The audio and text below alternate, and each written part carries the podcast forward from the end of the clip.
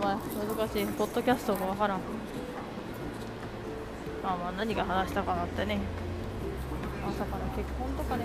なんかその話にしてたんだけどね。なんか結婚のさ願望とかさ。でなんか火を追ってさ生まれてくるものもあるけどさもう一回最初にいやこの人はないなって思ったら生まれねえよ私はっていう話したいですね。私の周りがさ完璧な子が多すぎてさいや模擬県もさタコスなんか向上心の塊じゃん。OJR もそうじゃん。ってなった時にさ部署もそうだしさ模擬県もさ向上心の塊が多いわけよ。